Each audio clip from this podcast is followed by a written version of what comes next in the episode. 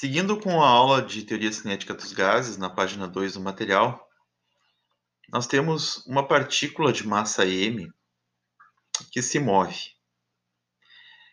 Podemos descrever, através da equação 19.1, a energia cinética dessa partícula como sendo meio da massa m vezes velocidade ao quadrado. Só que velocidade é uma propriedade vetorial, ela tem direção e sentido. Então, nós precisamos descrever essa velocidade é, como sendo composta de velocidade em x, em y e em z.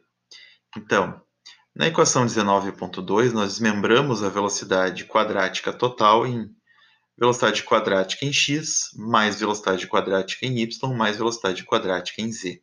Então, a energia cinética é meio de m, multiplicando essa soma de velocidades em x, y e z. A partícula, no desenho que está bem à esquerda, ela se move em direção a uma parede.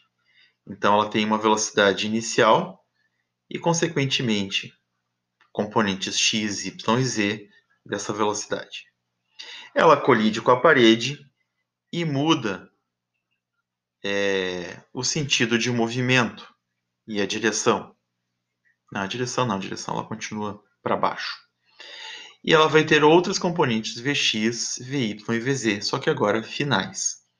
Então, antes ela tem Vxi, Vyi, Vzi, e no final ela vai ter Vxf, Vzf, Vyf. Considerando que essa colisão é elástica com as paredes do vaso. Agora, se nós tivermos um gás contendo N, N maiúsculo, partículas, em um volume V maiúsculo, nós vamos ter n vezes a energia cinética dessas partículas. Então, se quisermos calcular a energia cinética total, faremos um somatório de todas as energias cinéticas de cada partícula I do sistema, com I indo de 1, partícula 1, até N, partícula N. Temos então um momento inicial antes da colisão, com uma velocidade I num tempo I, velocidade inicial no tempo inicial, e o momento final após a colisão, com velocidade final, Vf, e um tempo final, Tf. Se fizermos a diferença entre velocidade final e velocidade inicial, Vf menos Vi, e dividirmos por Tf menos Ti, nós teremos um ΔV, uma variação de velocidade, dividido por um ΔT, variação de tempo. ΔV por ΔT, nós temos a aceleração da partícula. Vamos então relembrar a segunda lei de Newton, que diz que a força que atua sobre um corpo é igual à massa vezes sua aceleração, que não podemos esquecer, já que a velocidade é uma propriedade vetorial, a aceleração também o é.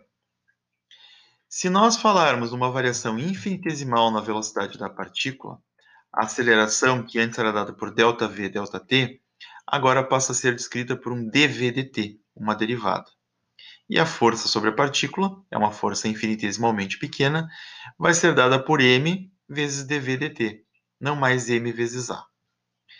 De acordo com a terceira lei de Newton, é, cada vez que a partícula colidir com outra partícula ou com as paredes do recipiente, a terceira lei diz que haverá uma reação a essa ação.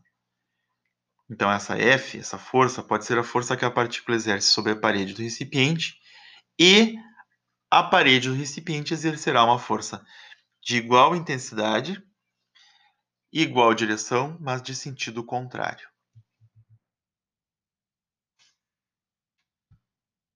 E isso, então, é, encerra a página 2.